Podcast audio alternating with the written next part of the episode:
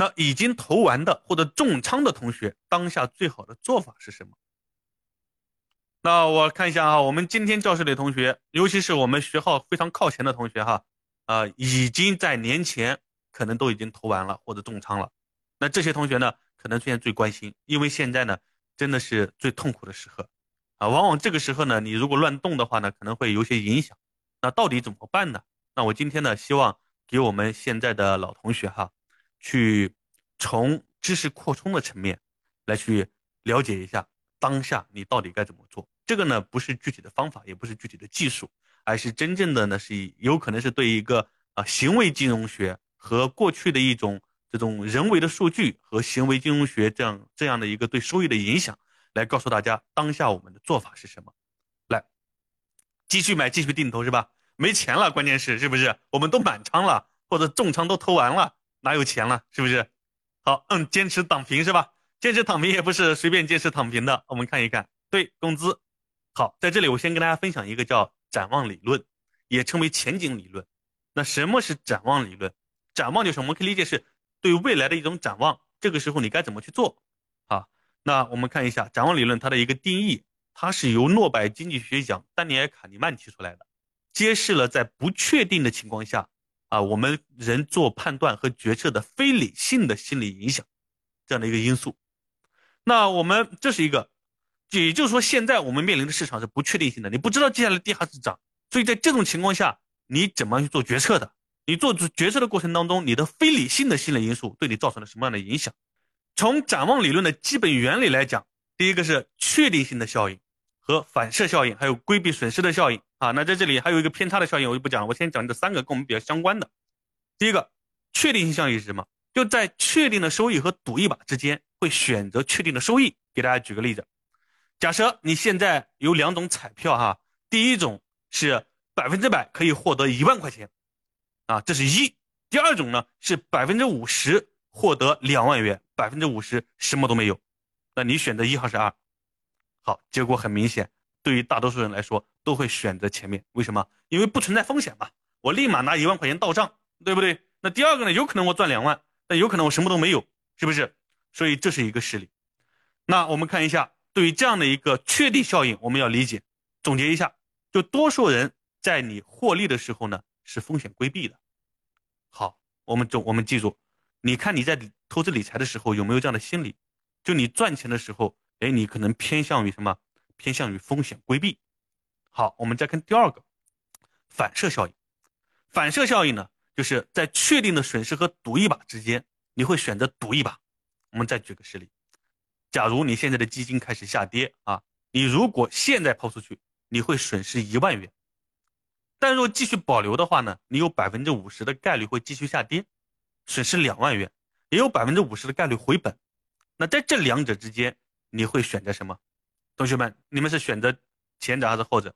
来，选择前者的话，你给我打个前者；选择后者，可以给我打个后者。但是。我们在做这样的一个这个丹尼尔卡尼曼啊，在做一些实验的时候，你会发现很多人都会选择后者，为什么？因为他想着，哎，万一涨上来了呢，对不对？其实这两者都是一样的，期望都是损失一万块钱。好，那这个总结呢，我给大家总结一下，就是大多数人在面临损失的时候呢，总是喜欢冒风险，啊，那这个时候我已经不行了，我我就躺平，对不对？啊，很多人就选择后者，嗯，因为万一还涨回来呢？所以这个时候你风险就偏好就会上升。那我们再看一下规避损失，损失的规避。那这个时候根据我们当下的情况，你可以看一下你是不是有这种情况，就对损失和获得的敏感度是不同的。因为你面对损失的痛苦呢，要远远的超过你面对获得的这种快乐感。你试想一下，我们很多的老学员哈，在去年的时候一度已经持仓的盈利是超过百分之十、百分之二十的，对不对？你想想那个时候你开不开心？开心。但是非是不是非常开心呢？你跟你现在亏个百分之二十对比一下，你现在心态这样的能不能弥补你现在亏百分之二十的这种伤痛？是不是很难弥补？所以你会发现你在同样的损失、同样的获得面前，你的对损失的感受就更大。也就等于说，你白捡一百块钱的快乐，跟你丢了一百块钱所带来的痛苦是不能相抵的。那么我们也有具体的量化哈，就是你必须赚到的钱是你亏掉的钱的二点五倍。才能够弥补你这种损失带来的痛苦，知道吧？也就是说你现在这个呃，亏百分之二十带来的痛苦，需要你接下来涨百分之五十才能弥补带来的幸福，才能够弥补你现在的痛苦。所以呢，这个规避损失的总结就是要知道，大多数人对损失呢是对比收益更敏感的。好，那以上呢就是我们这个展望理论里面的三个效应。那我接下来呢，对于我们的启示，我还想基于当下我们重仓的朋友，我们接下来该怎么去做啊？我们首先了解了理论，了解了理论之后，我们再看一下。理解我们常见的现象，你这个时候就不会怪自己了，你这个时候也不会觉得哎被一些非理性的因素给控制住。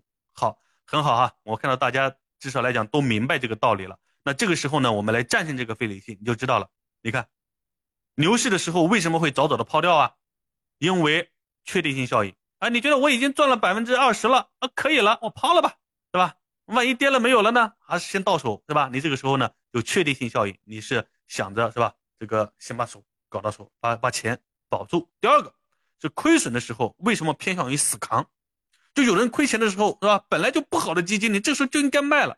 但他这个时候呢，就是想死扛，等涨上来才卖，对不对？所以这个就是什么？就是一个反射效应啊。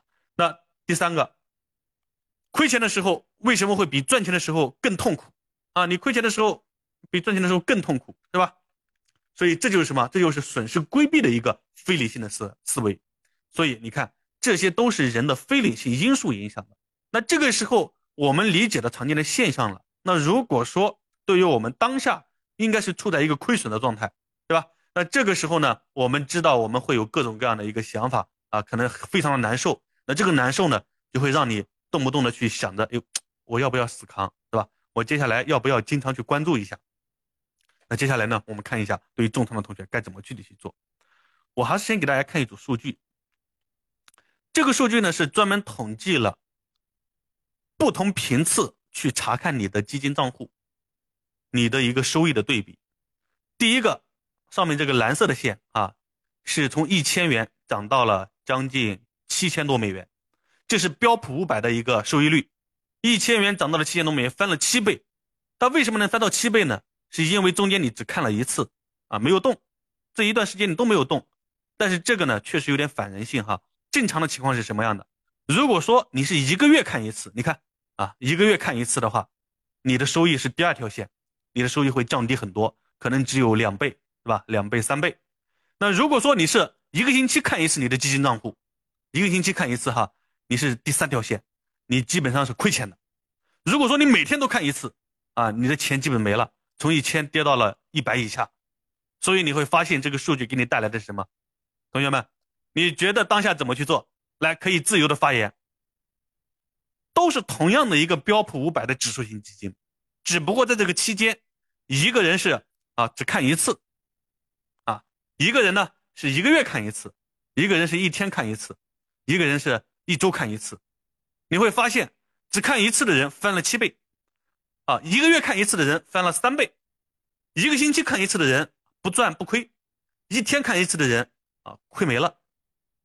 所以对，好，我经常跟大家讲，这个时候呢，应该这个淡化自己，对吧？你这个时候不要过度的关注，过度关注的话，你总是哇，今天又跌这么多，怎么办，是吧？啊，会不会接下来怎么样？是个世界末日来了，有没有？接下来还会不会再跌？我这个时候要不先赎回，是不是？你各种想法就出来了，你的内心那个小世界啊，都可以去写一部电视剧了，知道吧？